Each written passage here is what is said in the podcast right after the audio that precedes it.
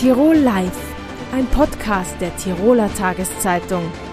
Das Video dazu sehen Sie auf tt.com. Herzlich willkommen bei Tirol Live, dem Fernsehformat der Tiroler Tageszeitung.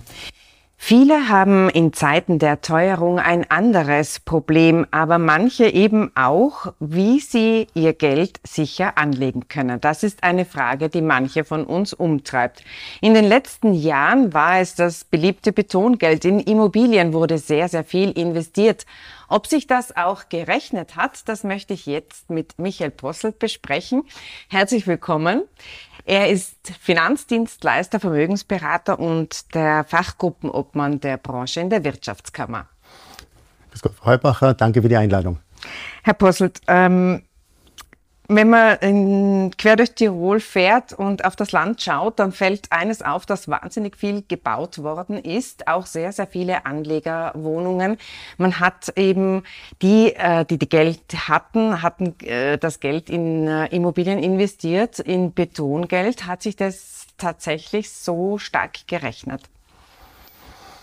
Ja, Sie haben das also richtig beobachtet. In den letzten Jahren ist da gerade so ein Bauboom ähm, entstanden. Ähm, ähm, sehr viele ähm, Wohnbauprojekte sind abgewickelt worden. wir brauchen auch viele Wohnungen. der Wohnbedarf der Tiroler Bevölkerung ist groß und muss gedeckt werden. aber natürlich wurde auch angesichts der niedrigen Zinsen, wir haben ja viele Jahre jetzt von Nullzinsen gesprochen, die auch, auch gehabt, ist auch sehr viel Geld, Anlegergeld in Immobilien geflossen das Anlegergeld in Immobilien, was äh, ist denn da renditemäßig drinnen gewesen in den letzten Jahren? Es wird Sie vielleicht überraschen, aber die Rendite war nicht so hoch, wie man vielleicht ähm, ähm, glauben möchte. Ähm, angesichts der Nullzinsen ähm, ähm, im Anleihenbereich auf Sparbüchern ähm, war es auch nicht notwendig, in den Immobilien sehr hohe Renditen an, anzubieten. Und es war auch so, dass natürlich ähm, ähm, aufgrund der niedrigen ähm, Zinsen ähm, und der trotzdem, ähm, ähm, trotz der hohen Bautätigkeit, großen Nachfrage, auch die Preise der Immobilien sehr hoch geworden sind. Man spricht immer wieder davon, dass sich die Tiroler Bevölkerung, vor allem die jungen Familien, junge Menschen, diese Wohnpreise nicht mehr leisten können. Und zu diesen Preisen mussten ja auch die Anleger Immobilien kaufen. Und dementsprechend war auch für diese die Rendite nicht ähm, ähm, so hoch, wie man glauben möchte. Ich würde mal sagen, so zwischen 1 und 2 Prozent viel mehr war ähm, auch ähm, mit Betongold Geld nicht zu erzielen. Jetzt scheint sich der Markt ja zu drehen. Äh, die Rahmenbedingungen haben sich einfach stark äh, geändert. Ähm, einerseits ist die Kreditvergabe verschärft worden. Man muss äh, Kriterien erfüllen, dass die verschärft worden sind. Also einerseits eben muss man nachweisen, dass der Kredit bezahlbar ist. Mhm. Dann muss man eine hohe Eigenleistung ähm, eben erbringen können. Also da hat sich einiges getan und Sie haben es schon angesprochen. Es ist ja jetzt so, dass äh, fast der Peak beim Bauen äh, erreicht äh, zu sein scheint. Was heißt das jetzt für den Markt? Ja, ähm, die ähm, Kreditvergaberegeln, die Verschärfung der Kreditvergaberegeln hat ja ein Ziel gehabt, nämlich die ähm, ähm, ähm Immobilienpreisentwicklung ähm, ähm, einzudämmen, ähm, wieder zu reduzieren, um aber auch den Finanzmarkt ist ja das Finanzmarktstabilitätsgremium, das sich diese ähm, Regeln ähm, ausgedacht hat, den Finanzmarkt ähm, wieder ein bisschen einzufangen. Und ähm, diese Vergaberichtlinien sind ein bisschen zur Unzeit gekommen, weil wir, ähm, das war so im Sommer letzten Jahres und im Herbst dann ähm, wirklich dann in Kraft getreten und schlagend geworden, ähm, haben wir dann ja auch ähm, die ersten und dann doch sehr großen Zinsschritte der EZB gesehen und das haben wir strenge Kreditvergaberichtlinien auf der einen Seite und viel, viel höhere Zinsen als noch vor einem Jahr. Und in, dieser, in diesem Zusammenspiel ist es jetzt natürlich noch deutlich schwerer geworden, ähm, ähm, Wohnungen zu, oder Immobilien ähm, zu finanzieren. Und das hat massive Auswirkungen auf den Markt, sowohl auf den Finanzierungsmarkt, wo wir, wir bankenseitig gehört haben und auch sehen, dass die Nachfrage nach Finanzierungen massiv eingebrochen ist. Viele Banken sprechen von bis zu 50 oder auch mehr Prozent Nachfragerückgang in diesem Bereich. Und umgekehrt aber auch die Bautätigkeit natürlich hier massiv zurückgeht. Auf der anderen Seite ist aber eines noch nicht eingetreten, nämlich der Wunsch, dass die Immobilien sehr viel günstiger werden. Und hier haben wir jetzt natürlich ganz andere Finanzierungskosten und das macht es zurzeit am Markt schon, schon sehr, sehr schwierig für alle Marktteilnehmer. Also, dass die, das Wohnen tatsächlich leistbarer wird, davon gehen Sie also nicht aus. Wenn man jetzt hergeht und sagt, okay, die Anlegerwohnung ist äh, doch nicht so lukrativ und wird eher tendenziell unlukrativer und hat bis dato ein, eineinhalb bis zwei äh, Prozent abgeworfen. Gold ist auch immer so eine, eine Währung, wo man sagt, ist das krisensicher? Soll ich Gold kaufen? Der Goldkurs ist natürlich zurzeit ein bisschen hoch, aber was würden Sie da meinen? Ist Gold eine Alternative? Jetzt haben Sie zwei, zwei Dinge angesprochen. Auf der einen Seite noch einmal die Immobilien. Äh, wenn ich da vielleicht noch kurz was dazu sagen darf. Ähm, für den Anleger ist die ähm, Immobilie jetzt ähm, aus meiner Sicht durchaus unattraktiver geworden. Auf der einen Seite, weil die Preise nach wie vor hoch sind ähm, und so ich nicht nur Eigenkapital einbringe, sondern auch finanzieren muss, die Finanzierungskosten gestiegen sind. Auf der anderen Seite ist es aber auch so, dass ich jetzt ja, wenn ich Kapital habe, auch wieder Anlagealternativen habe. Bis vor einem Jahr hatten wir praktisch keine Zinsen auf dem ähm, Sparbuch. Auch Anleihenzinsen waren sehr, sehr niedrig und ähm, viele ähm, ähm Marktteilnehmer haben vom sogenannten zinslosen Risiko gesprochen, dass man sich mit Anleihen eingekauft hat. Man hat keine Zinsen bekommen. Wenn die Zinsen steigen, sinken die Kurse der Anleihen.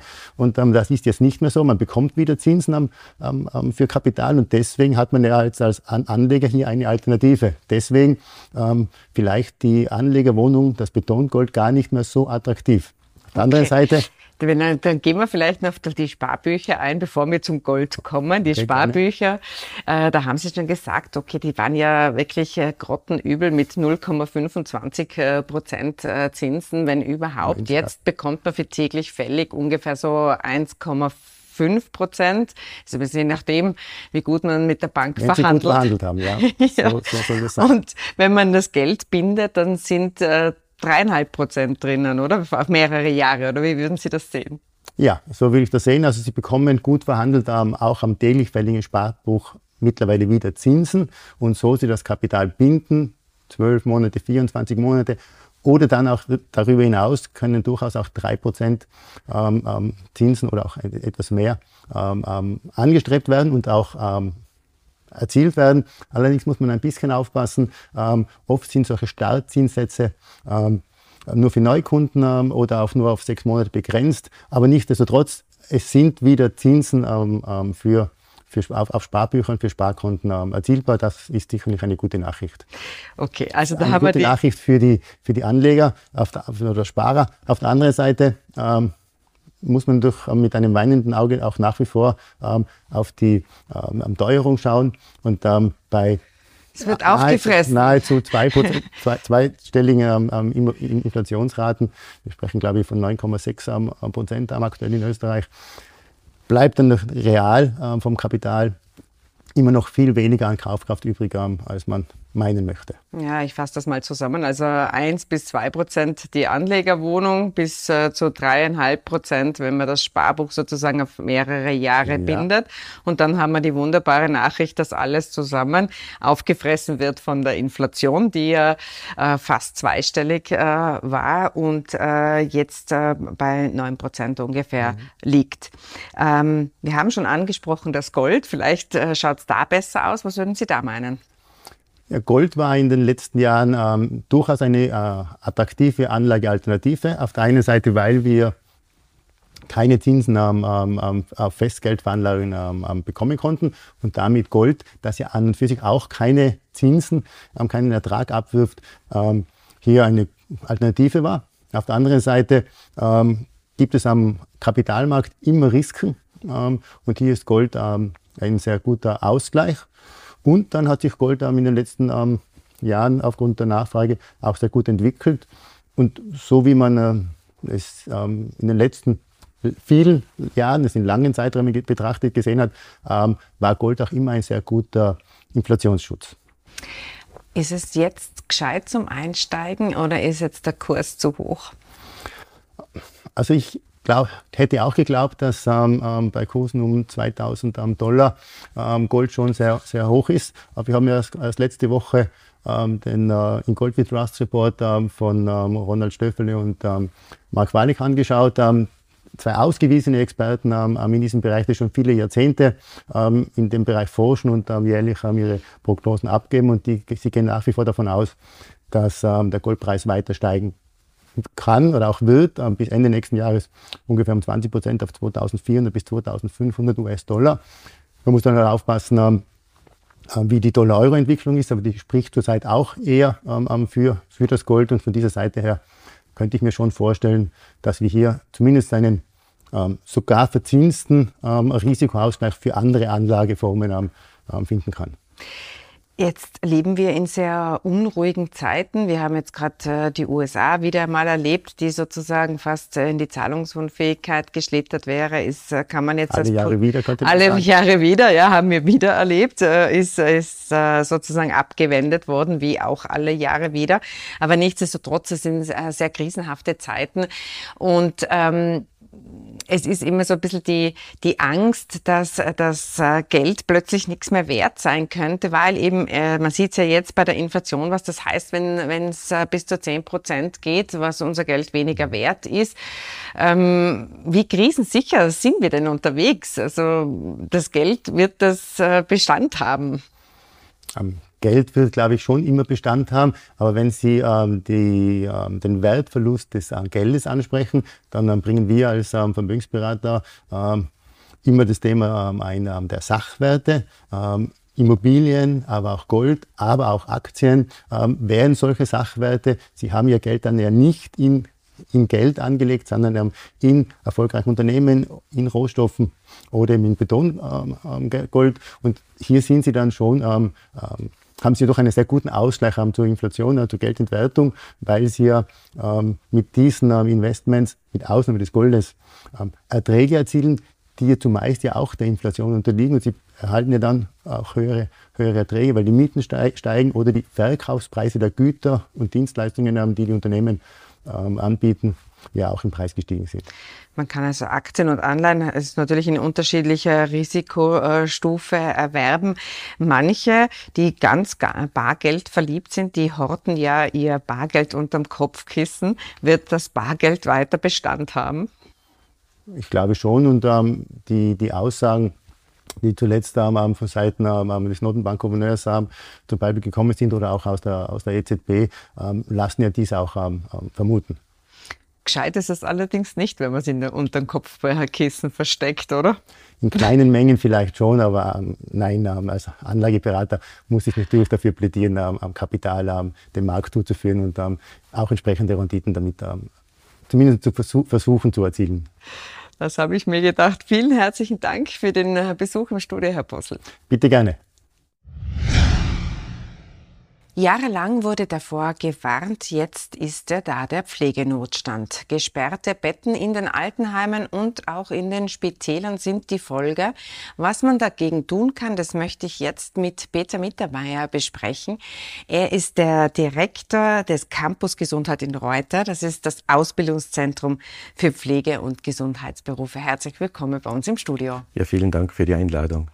Herr Mittermeier, was hat denn Reuter, was hat das außer Feiern, was hat der Campus Reuter schon alles unternommen, um junge Menschen für den Pflegeberuf zu begeistern? Ja, wir haben allein im Bezirk Reuter, ist ja der kleinste Bezirk von Tirol, haben wir sieben unterschiedliche Typen an Pflegeausbildungen. Also man kann zu uns kommen ab 15. Wir haben zum Beispiel äh, das Projekt Pflegestarter, dass man direkt nach der Pflichtschule, nach der Polytechnischen Schule zu uns kommen kann. Wir haben die Pflegeassistenzausbildungen in Vollzeit, in Teilzeit, zum Beispiel für Mütter. Da haben wir einen familienfreundlichen Lehrgang, der richtet sich genau nach den normalen Schulferien. Die haben nur am Vormittag Unterricht. Wir haben die Pflegefachassistenzausbildung. Wir haben die Fachhochschule als Standort auch in Reute draußen. Und dann haben wir noch zwei Projekte mit äh, Migration. Einmal ein Spanier-Projekt, da kommen im November 14 junge Spanier und Spanierinnen zu uns. Und dann haben wir auch noch ein Projekt mit Migration, da geht es darum, dass schon Migranten, die schon ansässig sind im Bezirk Reute, so weit vorbereitet waren, nicht nur Deutsch, sondern auch EDV-Kenntnisse und Ethik und europäische Arbeitshaltung und all diese Themen, äh, dass sie dann unsere Ausbildungen starten können. Und Heimhilfe habe ich noch vergessen, um auch noch mit im Angebot. Also die Palette ist ja riesig. Äh, ich möchte einhaken, das äh, ist eine neue Idee mit den, mit den Leuten mit Migrationshintergrund. Wie gut wird denn das angenommen? Ah, das wird sehr gut angenommen. Also der, den einen Chorus von den Migranten, die schon bei uns im Bezirk leben, da haben wir zehn Frauen drinnen, die kommen von der Mongolei und von Peru und von Afghanistan und türkischstämmige Frauen und die möchten auch alle in der Pflege arbeiten. Ist für uns ganz eine wichtige Zielgruppe wegen der Demografie. Die Demografie, das haben wir im Vorfeld äh, schon angesprochen oder das kennt man, äh, dass äh, sozusagen die geburtenstarken Jahrgänge einerseits in Pension gehen und die geburtenschwachen sozusagen jetzt nachkommen. Wir bekommen zu wenig Leute nach. Jetzt haben Sie Mongolei, Peru und Co. aufgezählt. Also man versucht ja überall her, Leute zu rekrutieren. Rund um Innsbruck ist es Kolumbien und also die, die, die Fantasie hat da keine Grenzen. Aber ist das etwas, wo Sie sagen, ja, das ist ein Zukunftsmodell, dass, dass wir eben im Herzen Europas unsere Pflegekräfte von immer weiter her herholen? Ja, ab, absolut. Wir haben wirklich in Österreich ein Problem mit der Demografie. Also in der Schule habe ich noch gelernt, dass die Demografie eine Pyramide ist. Äh, in vielen Ländern, beispielsweise wie Frankreich, ist sie eine Säule und in Österreich schaut sie aus wie ein Kebabspieß. Also wir haben oben mehr und dann ist so heruntergeschnetzelt. Und als Schuldirektor schaue natürlich vor allem auf die Jahrgänge, die für, für uns interessant sind, das heißt die 17- bis 20-Jährigen. Und die haben in, jetzt innerhalb von 15 Jahren um ein Drittel abgenommen. Also Österreich hat im Jahr 1990 noch 120.000 Geburten gehabt und im Jahr 2005 noch mal 80.000 Geburten. Und, die, und die gehen jetzt gerade herunter seit dem Jahr 2005. Also es fällt jetzt durchgehend immer ein Drittel der Bevölkerung. Das ist ein Problem, das betrifft nicht nur die Pflege. In der Pflege fällt es mehr auf, weil da existenzielle Nöte dahinter sind, aber die fehlen überall, Fachkräfte und Arbeitskräfte insgesamt. Wenn man sich das in einer Struktur wie in einem Spital oder in einem Altenheim äh, ansieht, dann heißt das auch, dass beispielsweise äh, es an Küchenpersonal mangelt, ja. oder? Wir haben auch im Krankenhaus Reute zum Beispiel im Hauswirtschaftsdienst, das waren immer sehr begehrte Stellen und das war immer voll äh, und in den letzten Jahren ist es so, dass wir das nicht voll besetzt haben. Warum? Weil zu wenig Nachfrage weil, oder? oder? Ah, weil's die, weil es die, die Bevölkerung nicht mehr gibt. Es fehlt ein Drittel. Mhm. Also es ist schlicht und ergreifend wirklich einfach so, dass es zahlenmäßig äh, zu begründen ist. Ja, das gibt es auch. Gasthäuser haben jetzt auch an Wochenenden schon geschlossen, weil ihnen die Mitarbeiter fehlen, der Handel sucht, äh, die die alle anderen Lehrberufe suchen. Also die, in der Pflege fällt es einfach mehr auf, aber wir sind ein Teil vom Ganzen. Jetzt, wir haben ein großes demografisches Problem. Ja. Und in der Pflege ist insgesamt die Stimmung eigentlich ganz gut. Also ihr erlebt das jetzt gar nicht so. Wir haben äh, wir hätten eine Bedarfsanmeldung von ungefähr 60 Absolventen pro Jahr für den Bezirk Reute und haben jetzt auch, also im, im Herbst starten wieder 60 neue bei uns und das bei einem, bei uns kommen im Außerfern pro Jahr 300 äh, junge Außerfern auf die Welt. Also von 300 in der Altersgruppe äh, starten 60 dann bei uns. Und das ist eigentlich viel. Das ist sehr viel, ja. Mhm. Und wenn man das noch halbiert, das ist ja ein frauendominierter Beruf, wir haben nur 5 bis 10 Prozent Männer, dann sind es eigentlich 150 äh, als Zielgruppe und 60 starten da. Allerdings nicht nur in der Altersgruppe, wir starten eben, äh, wir haben auch viele, die älter sind mit Kinderbetreuungsbedarf. Die Schüler von uns sind von 15 bis 60. Im AMS haben wir aber ist so ausgemacht, wer, man kann, wenn man dann auch noch gleich lang arbeiten kann, wie man vorher bei uns Schule geht, dann äh, ist es okay, dass das AMS das fördert. Also Sie, Sie, das heißt also, es werden auch Quereinsteigerinnen gesucht und ja, genau. Quereinsteiger genau. ja. und da geht man nicht nur auf die Jungen zu sozusagen, sondern auf alle Altersgruppen. Auf alle Altersgruppen, genau. Mhm. Bei der Pflege äh, fällt auch immer auf, äh, dass äh, wir haben, Sie haben es äh, mit einem Kebab äh, verglichen, wir haben oben oben die Alterskohorten, die noch äh, sehr äh, geburtenstark waren. Wenn man sich den äh, Bericht vom Bundesvolksanwalt ansieht, da steht das auch wieder drinnen, dass eben 30 Prozent der 100.000 Pflegekräfte, die in Österreich im Einsatz sind, eben älter sind als 50. Das heißt, es wird sich einfach noch einmal dramatisch zuspitzen. Mhm. Oder wie sehen Sie das? Oh ja, die Prognosen sind eher düster.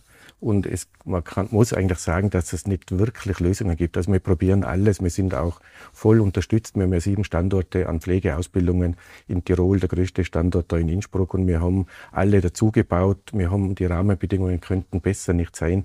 Also aus meiner Sicht ist es, äh, schaut die politische Seite schon seit vielen Jahren sehr drauf und unterstützt es. Aber das Problem ist immer wieder das Gleiche, die Demografie. Es ist so, dass äh, die Politik, sagen Sie, in Ihrer Warnung macht sehr viel, aber ja. auf der anderen Seite gibt es natürlich auch äh, sehr viele Streiks, die, die gerade die Pflegekräfte jetzt äh, veranstaltet haben. Äh, die Zufriedenheit wird da immer kommuniziert, ist nicht so hoch. Ja, äh, also Luft nach oben ist natürlich immer auch in den Pflegeberufen und äh, ich hätte auch nichts dagegen, dass wir noch mehr verdienen können. Aber da hat man sehr nachgezogen, sowohl in den Ausbildungen als auch im Beruf. Wir haben zum Beispiel jetzt im Bezirk Reute so ein Employer Branding Projekt von den fünf äh, Pflegebetrieben, auch mit dem Campus dabei. Und die, da gibt es jetzt eine Pflegebonus-Card für alle Mitarbeiter in den Gesundheitsberufen. Fortbildungskataloge, Gesundheitsförderungsmaßnahmen. Also es ist jedem bewusst, wie dringend wir die alle brauchen in der Pflege. Und wenn ich so salopp sage, bei 100 Mitarbeitern gibt es 120 Dienstpläne. Also wir schauen auch sehr, dass, dass man auch da, da so weit entgegenkommen kann, wie es möglich ist.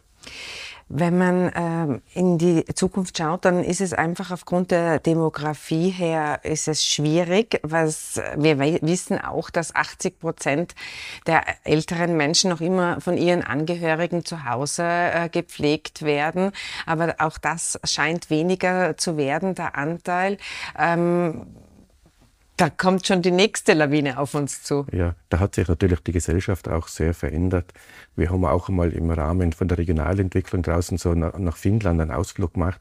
Und da ist im Großraum Helsinki sind 73 Prozent Singlewohnungen.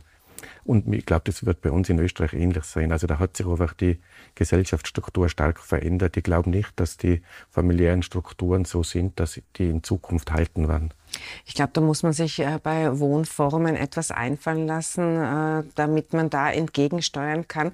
Aber weil Sie in der Ausbildung tätig sind, äh, hätte ich eine Frage. Es war ja eine große Diskussion über die Akademisierung der Pflege. Mhm. Ist das sinnvoll? Ist das weniger sinnvoll? Wie sehen Sie das? Ist es sinnvoll, die, die Pflege zu akademisieren? Also ich war ursprünglich auch ein Skeptiker, weil ich aus der, meine Prägung ist praktisch aus der Zeit, wo es noch keine Akademisierung ge gegeben hat. Mittlerweile bin ich da eines Besseren belehrt. Wir haben sehr viele Maturanten. Wir starten jetzt zum Beispiel 13 Studierende auch wieder im Herbst bei uns am Standort Reute draußen. Also wir haben jetzt für jeden Ausbildungstypen einen Pflegeberuf dazu. Und es brauchen tut's alle. Also es gibt insgesamt vier Berufe, den Heimhelfer, die Pflegeassistenz, die Fachassistenz und den gehobenen Dienst. Das sind die Bachelor-Absolventen und die werden alle gebraucht. Also es ist also nicht so, dass man zu viele Häuptlinge und zu wenige Indianer haben am Ende? Ah, ich glaube nicht, weil das Studium ist ein Studium fürs Krankenbett. Also ähnlich wie ein Physiotherapeut auch ein Bachelor-Absolvent ist oder Volksschullehrer Bachelor-Absolventen sind, ähnlich muss man das in der Pflege sehen. Und um, ist nur ein kleiner Teil. Also ich würde sagen, von den 60, die beginnen, haben wir 13 im Studium und alle anderen sind nicht akademische Pflegeausbildungen. Auf der anderen Seite war die Pflegelehre auch nicht unumstritten. Da hat es eben geheißen, die äh, jungen Menschen sind zu jung, wenn man mit 15 sozusagen in den Pflegeberuf einsteigt. Nun ist es ja relativiert, weil man ja zu Beginn mit 15 noch nicht am Patienten arbeitet. Aber wie, was halten Sie von der Pflegelehre? Auch da äh, war ich anfänglich äh, skeptisch. Wir haben jetzt aber im Bezirk Reute äh, Modell, das heißt Pflegestarter, das haben wir von Oberösterreich übernommen. Also bei uns starten im Herbst 15-Jährige Äh, aber die haben ein Jahr nach Schule, da haben wir sehr viel Persönlichkeitsentwicklung drinnen und Allgemeinbildung und, und Pflege vorbereitende Fächer. Äh, und, und wir haben einmal in der Woche ein Schnupperpraktikum an, an halben Tag. Da sind sie aber nicht direkt noch in der Pflege drinnen. Und dann ein Jahr später beginnt eine Pflegeassistenzausbildung. Und richtig am Krankenbett arbeiten tun sie mit 17, so wie es auch jetzt immer schon im Gesundheits- und Krankenpflegegesetz vorgesehen ist. Sie haben geschildert, dass Sie genügend äh, Interessenten haben, um sozusagen die Ausbildungsplätze äh, zu füllen. Auf der anderen Seite sagen Sie, es ist einfach die Demografie, da kann man nicht viel machen. Kann man doch irgendetwas machen, wo, wo Sie sagen, ja, okay, das äh, ist noch nicht äh, behirnt worden, da könnten wir noch hinschauen? Wir, wir versuchen kreativ zu sein, aber also momentan haben wir das sehr breit gestreut in der Gesellschaft drinnen. Es gibt schon einen Unterschied zu früher. Also früher habe ich für die Diplomausbildung 100 äh, Bewerber für 25 Ausbildungsplätze gehabt und jetzt habe ich für 60 Ausbildungsplätze 80, 70 Bewerber. Also das Verhältnis hat sich natürlich gewandelt.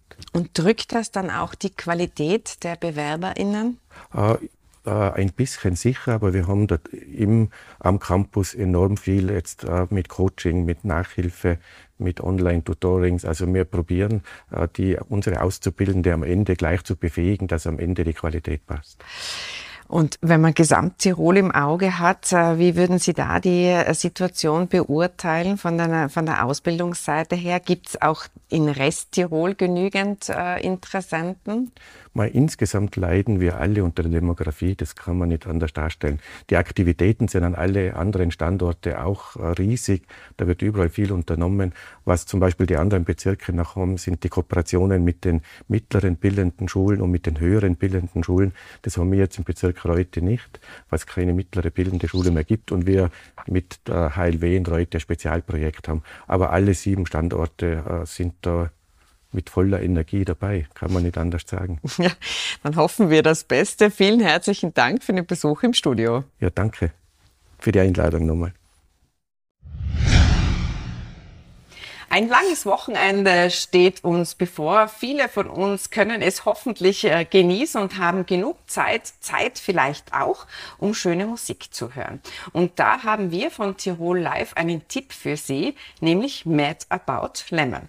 Die drei jungen Frauen haben sich 2020 zusammengetan zu einem Vokaltrio. Das klingt so schön, man kommt, bekommt Gänsehaut. Und deshalb bin ich sehr froh, dass ich die Anna Wiedauer, die Mimi Schmidt und die Heidi Erler bei mir im Studio begrüßen darf. Herzlich willkommen. Ja, vielen Dank für die Einladung. Danke. Jetzt äh, möchte ich gerne wissen, wie, wie kam es denn dazu? Äh, ihr seid ja auch solo unterwegs jeweils, aber wie ist es denn dazu gekommen, dass ihr euch zum Trio zusammengeschlossen habt? Also wir haben ein Tribute-Konzert gemacht, ein Aretha Franklin Tribute-Konzert und äh, da habe ich nach Sängerinnen gesucht und die waren schnell gefunden natürlich, weil man sich schon gekannt hat, aber nur so sporadisch. Und wir haben das Konzert dann gemacht eben und da hat sich sehr schnell herausgestellt, dass die Stimmen gut miteinander funktionieren. Und dann haben wir aber trotzdem noch ein Jahr gebraucht, bis wir ein eigenes Bandprojekt gestartet haben mit eigenen Songs. Es ist so, dass ähm, ihr ja nicht nur äh, sehr, sehr, sehr schön singen könnt, sondern auch äh, verschiedene Instrumente spielt. Eins habt ihr mitgebracht, die Ukulele. Was ist sonst noch im Repertoire bei euch zu finden? Ja, also wir haben angefangen eigentlich mit kleinen Instrumenten, die wir gut mitnehmen können. Und das hat sich dann aber zum, zu vielen kleinen Instrumenten entwickelt mit der Zeit. Wir haben eine Mandoline dabei, ein Glockenspiel, ein indisches Harmonium. Und wir verwenden ähm, bei vielen Songs äh, das Harmonium, glaube ich. Ukulele auch manchmal und manchmal auch ganz ohne Instrumente. Genau, aber Entschuldigung, wenn ja, ich bitte. einhaken darf. Ja. Also in unserem Trio stehen natürlich schon unsere drei Stimmen im Vordergrund. Das heißt, bei der Instrumentenauswahl haben wir jetzt auch nicht auf die lautesten, die es gibt, ähm, zurückgegriffen, sondern einfach kleine Sachen, die einfach nur den, nur eigentlich dem Arrangement dienen und unsere Stimmen gut umrahmen, aber nicht zudecken. Das war uns ganz wichtig bei der Auswahl. Ich persönlich habe euch ja gesehen in der Eremitage in Schwarz. Da habt ihr zusammen mit dem Mano de Lago seid ihr da aufgetreten und die Stimmen sind so wahnsinnig schön und harmonisch. Man kommt, bekommt richtig Gänsehaut. Ähm, der Manu de Lago kann inzwischen von äh, dem leben, was er macht. Das wird wahrscheinlich bei euch noch nicht so weit sein. Lässt sich's gut so halbwegs damit leben mit dem Gesang? Also wir sind natürlich arm wie Kirchenmäuse, aber das kann man natürlich ändern, indem man unsere CD kauft. Wir haben eine frische CD. Ähm, bitte schreiben Sie uns an, liebes Publikum. Äh, wir werden, wir haben einige noch auf Vorrat. Also dieser Zustand kann sich ja innerhalb kürzester Zeit verbessern, würde ich sagen. ja, wir tun alles dafür, damit es euch besser geht. Ihr seid auch auf Spotify äh, zu finden, zumindest mit ein, zwei Songs habe ich gesehen. Aber natürlich äh, promoten äh, wir äh, die CD gerne. Jetzt äh, hätte mich noch interessiert, ähm, das Auftreten in Tirol, ist es besonders äh, schwierig? Ist es ein besonders schweres, hartes Pflaster? Oder sagt ihr eigentlich, sind die Tiroler musikalischer und musikverliebter, als man es gemeinhin meinen könnte? Ich muss sagen, dass wir mit diesem Sound, den wir jetzt da machen, sehr ähm, gut alle angesprochen haben. Und das ist jetzt auch fein. Ich meine, zu dritt ist es einfacher. Wir können sozusagen überall spielen. Also wenn die Weil ihr auch kleine Instrumente habt, oder? Genau. Leicht transportierbar. genau. Ihr drei müsst euch nur von A nach B bewegen, sozusagen. Genau. Also ich glaube, es kommt ganz viel auf den Sound drauf an, wie hart das Pflaster in Tirol wirklich ist. Und natürlich hätten wir uns alle oder wünschen wir uns alle, dass es viel mehr Locations gibt, wo man vor allem seinen eigenen Sound, vor allem originale Songs mhm. spielen kann und nicht nur Coverprogramm gebucht wird bei meinen. Aber wir freuen uns natürlich über durchwegs positives Feedback und das ist auch keine Selbstverständlichkeit. Und ja, mhm. wir bedanken uns natürlich bei denen, die uns schon unterstützt haben. Ihr seid ja doch auch einmal oder einer von euch in einer Kirche aufgetreten, oder? Also in, äh, in einer ungewöhnlichen Location, oder? Anna war Ja, ja, in ja. der Spitalskirche. Aber ich glaube, da haben wir auch zu dritt mhm. schon gespielt. Genau, ja. Ja, wunderbar. Genau. Ja, das ist eine super Location. Weil es natürlich sehr schön ja. klingt, oder? Die Akustik ist super. Es klingt super und es ist natürlich spannend, in einem äh, Raum zu spielen, der jetzt nicht ähm, für ein Konzert gemacht worden ist. Um, ähm, ja, es ist mega schön in der Spitalskirche. Also es gibt natürlich die ganzen schönen Gemälde und so weiter und die Akustik, die besonders ist. Und ich glaube, auch fürs Publikum ist es spannend, mal in einen anderen Raum zu gehen. Ja. Wie lange braucht man eigentlich, dass man sowas zusammenbringt, dass die Stimmen so schön zusammenpassen? Wie äh, viel proben müsst ihr? Ja, also ich muss sagen, wir haben sehr viel geprobt eigentlich. Also vor allem während äh, der Zeit, wo wir nicht aus dem Haus gehen hat dürfen, da waren wir viel beim Proben auch und haben uns da gut zusammengefunden. Und, und mit der Zeit haben wir auch gemerkt, dass wir immer besser harmonieren und dass dass da ganz eigene Schwingungen entstehen dabei. also ich habe die Corona-Pause oder die Covid-Pause genützt. Hm. Aber jetzt wollen wir von was Positivem reden. Du hast schon angesprochen, es ist wunderbar in der Kirche zu singen. Schauen wir mal, wie die Akustik bei uns im Studio ist. Wir sind ja ähm, sehr froh, dass wir jetzt eine Premiere starten können. Wir möchten Ihnen gerne eine Hörprobe äh, bieten. Ich darf mich an der Stelle schon verabschieden. Vielen herzlichen Dank für Ihre Aufmerksamkeit Aufmerksamkeit und fürs Zusehen und stellen Sie sich ein auf Gänsehautmusik. Viel Spaß! Danke.